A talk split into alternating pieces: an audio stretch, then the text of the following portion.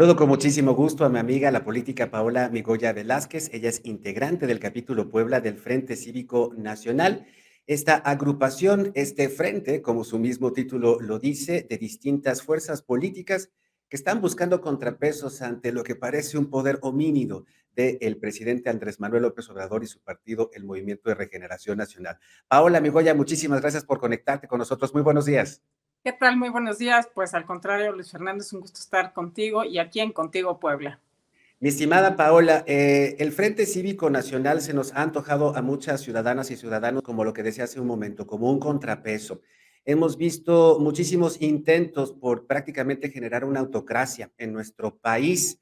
Hoy se está discutiendo esta, esta propuesta de, reformar al INE, lo acaba de, de, expresar el presidente Andrés Manuel López Obrador, o por ejemplo de modificar el modelo educativo para que entonces todos pensemos como la 4T. ¿Ante qué estamos, Paula?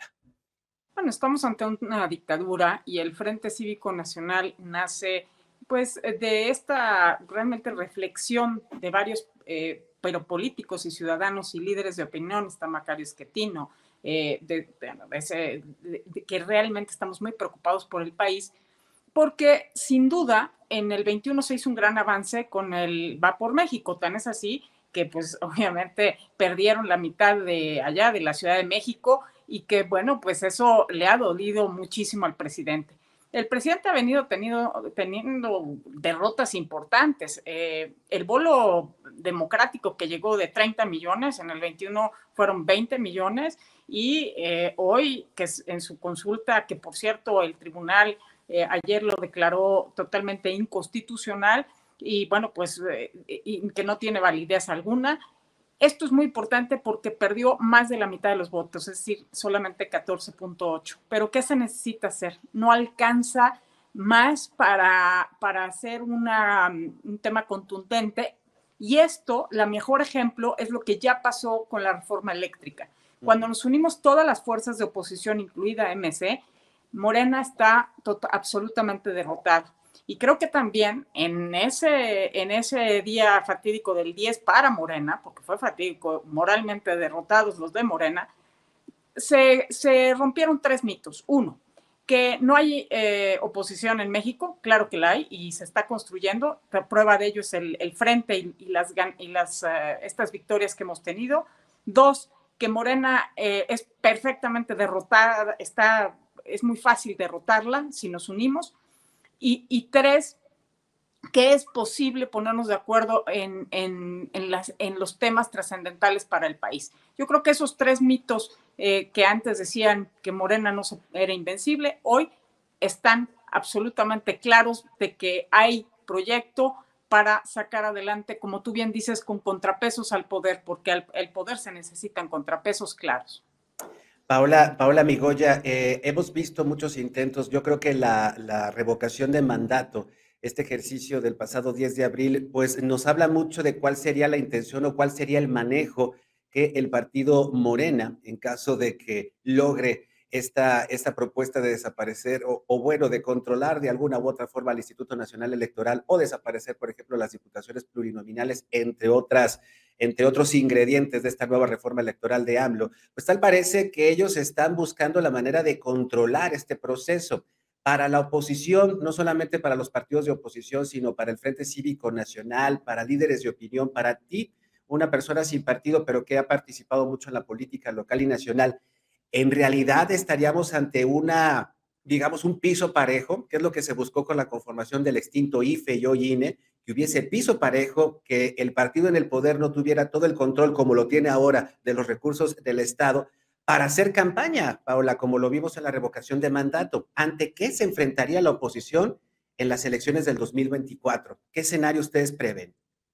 Bueno, prevemos una elección de Estado, como ya se vio, una violación sistemática al Estado de Derecho la buena noticia para los que nos escuchan es que no tiene el control constitucional. Precisamente eso es lo que se ganó en el 21, que no tenga mayoría calificada y por lo tanto no puede hacer modificaciones al INE. O sea, puede pedalear todo el que quiera, puede decir todo como hoy dice y descalificarnos y llamarnos este eh, traidores, pero pues aquí el traidor, el, el traidor a la democracia es él, porque lo que no se vale es llegar por los medios democráticos que se ha construido esto a lo largo de 30 años y es como si, y ahora quiere destruir esa escalera democrática, ¿no? Entonces, es quítate absolutamente, ellos quisieran regresar a la Comisión de Elecciones de Gobernación, donde Bartlett era el, presidente de la comisión, imagínate, y que fuera, sean juez y parte. Eh, los plurinominales yo no estoy de acuerdo que se eliminen porque ese es justamente en la reforma de 1996, de, que es donde se da autonomía al INE y demás, se ha ido consolidando las minorías y si no, entonces las minorías políticas no tendrían voz. Y precisamente la política se trata de contrapesos y de equilibrio, porque pues lo que vemos es que este presidente lo que quiere es un partido hegemónico, una dictadura, absolutamente, ¿no?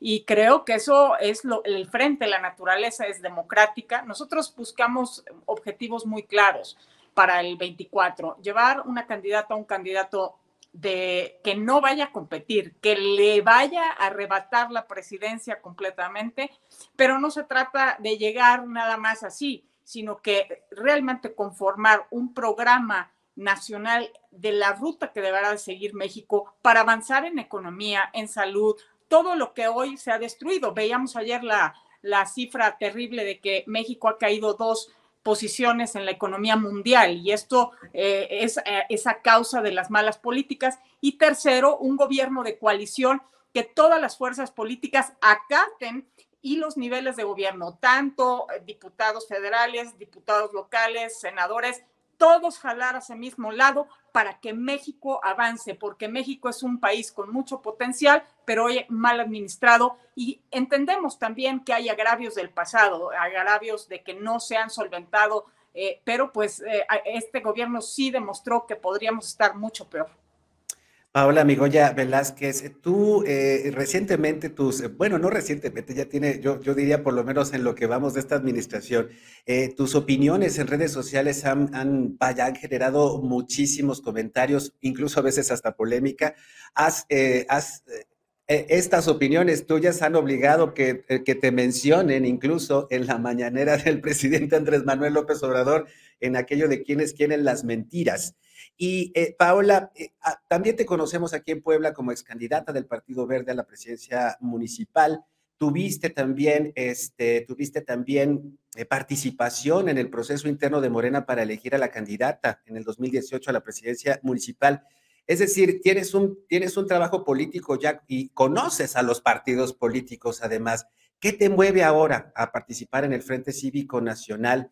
¿Y qué propuesta tendrías también como representante en Puebla de esta, pues de esta nueva agrupación? Bueno, eh, de, aclararte un punto. Nosotros queremos mantener eh, el frente horizontal. No hay representantes de nada. O ah, sea, aquí es un movimiento muy horizontal porque queremos hacer política diferente. Queremos empoderar al ciudadano. Mientras los otros van a decidir sus candidatos a dedazo, nosotros queremos que surjan de la voluntad de las y los ciudadanos a través de primarias, a través de unas metodologías muy claras para que el ciudadano participe. Ahora sí que vamos a hacer al revés el triángulo. En lugar de la base piramidal, abajo los ciudadanos y, es vertical, nosotros vamos a ir de la ciudadanía a la propuesta. Por eso lanzamos este, el Frente tiene objetivos lanzar los diálogos por Puebla, que ya te estaremos este, diciendo las fechas y los lugares donde vamos. Eh, se trata de abarcar los 217 municipios, las siete zonas prioritarias del Estado, para que todas las regiones estén incluidas en las propuestas escuchar. Creo que hoy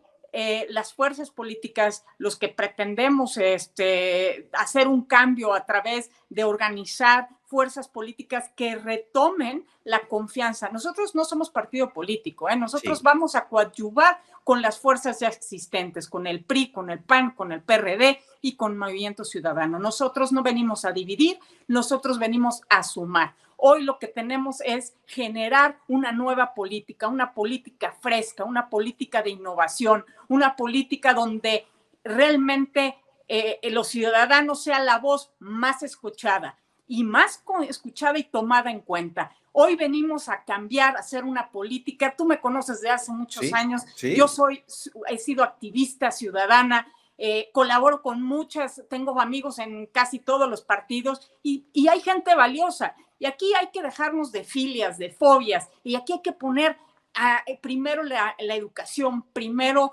la salud, primero la seguridad. No puede seguir eh, que nos sigan matando a las mujeres. No podemos ver eh, los casos eh, tan lamentables de jóvenes en, aquí en Puebla que desaparecen y que después aparecen este, muertos desafortunadamente.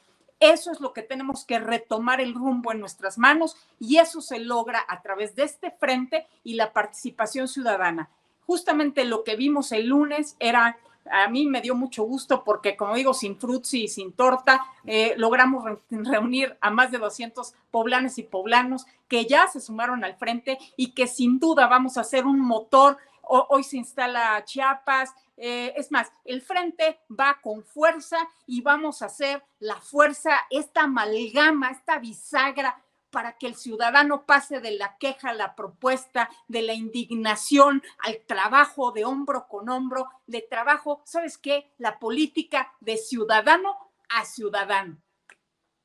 Paola Migoya Velázquez, hay, una, hay un interés y, yo creo que, que, das en el clavo porque hay un interés por parte del actual, eh, del actual partido en el poder y del presidente de la República por generar esta polarización, por eh, ponernos entre los buenos y entre los malos. Nos decías hace rato, entre traidores y, fieles a la nación. Y tal parece que en este momento la ciudadanía mexicana pues no tiene más que de dos sopas, ¿no? Bueno y malo, e, e, esta polarización que hemos visto desde la campaña del 2018. ¿Cómo romper estos mitos, Paola? Bien nos decías hace rato, Morena no es tan poderosa, en el 2021 recibió menos votación que la coalición Va por México, pero sin, sin embargo eh, hay, un, hay un constante este, martilleo en el cerebro de las personas con una propaganda inmisericordia todo el día de lo que dice el presidente. ¿Cómo lograr, una vez más, ese contrapeso? ¿Cómo quitarle a las personas esa manipulación mediática y poderles hablar de problemas que tal parece que no existen? porque todo lo que interesa es lo que dice el presidente López Obrador. Hablabas de los feminicidios, hablabas del crecimiento de la desigualdad y, de la pobreza. ¿Cómo hacerle entender a la gente estos conceptos que lamentablemente pierde de vista ante una propaganda gubernamental tan fuerte? Tan fácil como los, los hechos hablan por sí solos. ¿Por qué? Porque hoy en día tenemos una inflación que está pegando a los bolsillos de los que menos tienen.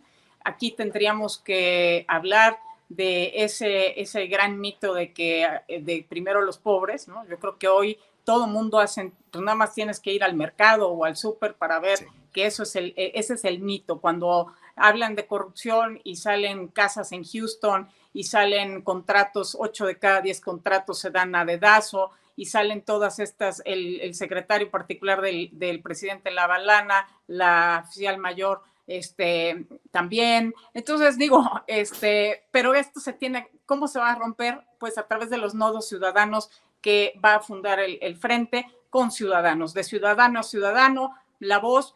Evidentemente hay un aparato eh, eh, que nos cuesta además muchísimo dinero, diario, eh, la mañana cuesta arriba de un millón de pesos, tiene, o sea, veíamos hoy una noticia que es increíble, eh, nos cuesta más, eh, eh, ahora 64% más los viajes de este presidente que el de Peña, cuando todo el mundo estábamos indignados con Peña.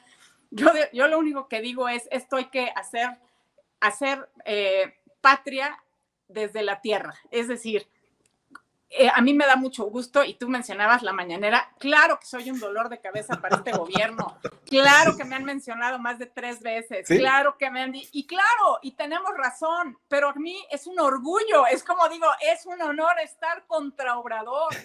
Y si precisamente en algún punto me invitaron a participar, yo salí huyendo porque a mí no me, a ver, lo que pasa es que todo el mundo se fue con la finta del, del hueso, de, de, de, llegar por llegar.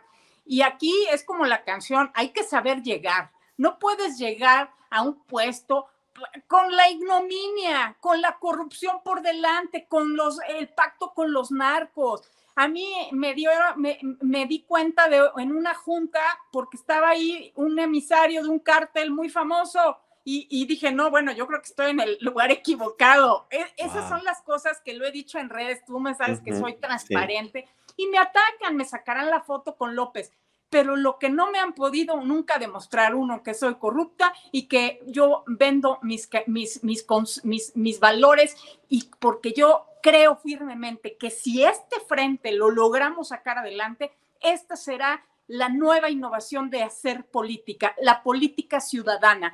Hay que ciudadanizar la política, así como también hay que feminizar la política para que las decisiones no se tomen desde una óptica eh, misógina como es este gobierno. Creo que eso es lo que el frente, eh, digo, yo soy una persona incómoda, pero qué bueno que soy incómoda. Aquí no se trata al contrario, se trata de ser disruptivo porque las, los grandes avances, que es como Elon Musk, pues Elon Musk es un cuate disruptivo. Los disruptivos somos los que abrimos la brecha, los que dejamos la estela para que más mujeres, para que más ciudadanos se, sean factores de cambio y no estemos en, en, la resignación absoluta de decir, no, bueno, pues ya estamos en una dictadura y no vamos a hacer nada. Creo que yo lo que quiero es que más ciudadanos participen, contagiar de que el poder está en nosotros. Nosotros, ellos dependen de nuestros votos, que se cuiden porque ellos dependen de nuestras decisiones. Y por eso necesitamos tener, uno, mejores instituciones políticas y mejores ciudadanos. Y eso se logra haciendo camino, ciudadanía al andar, calle por calle, barrio por barrio, barrio por barrio y colonia por colonia. Y eso es lo que va a hacer el frente. El frente viene a ser aquí a Puebla un movimiento disruptivo, un, movimiento que va por el Estado de Derecho, que va por las libertades, por garantizar tus libertades. Los medios de comunicación, jamás yo había visto un presidente que ataque a los medios de comunicación, es penoso. A mí no me importa cuánto gane Loret, ¿eh? a mí de verdad no me importa, pero sí me importa que el hijo que dijo en una entrevista que no tenía ni idea y no tenía un trabajo porque pues sí los conozco, pues ahí cuando me sacan la foto, pues claro que los conozco, eran unos buenos para nada, este, que no tenían ni para el camión, no tenían ni coche, ahora resulta que son este, magnates y tienen casas de millones de dólares en Houston. Por Dios. Mi querida Paola Migoya, por favor, Conectémonos de nueva cuenta en próximas, en próximas emisiones. Hablemos del trabajo del Frente Cívico Nacional y por supuesto también hablemos de Puebla porque aquí hay muchas cosas que están pasando que prácticamente están callados y silenciados. Y pues mientras tanto ahí te vamos a seguir en tus redes sociales para seguir escuchando, leyendo tus opiniones. Paola Migoya, que no sea la última vez que nos encontramos. Muchas gracias. Gracias. Gracias. Pausa y gracias. Pausa y seguimos contigo puebla.mx a través de nuestra propia señal en YouTube, en Facebook y en Twitter. En www.contigopuebla.mx, nuestro portal informativo, encuentras más Regresamos. Síguenos en Facebook y en Twitter. Estamos contigo, Puebla.